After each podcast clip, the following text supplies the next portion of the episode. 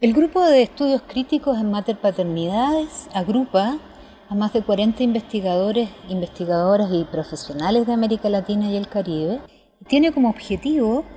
visibilizar ese conocimiento y las intervenciones que en esta región comprenden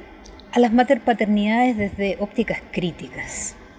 Esas ópticas críticas implican, por ejemplo, pensarlas como prácticas históricas y contextualmente situadas,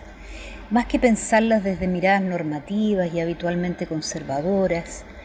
también implica las ópticas críticas pensar sus vínculos con procesos sociales más amplios, como los cambios en la familia, el género, el trabajo, las ciudades y otros. Y por último, imaginar modos a través de los cuales podemos promover cambios democratizadores en el ejercicio de las paternidades,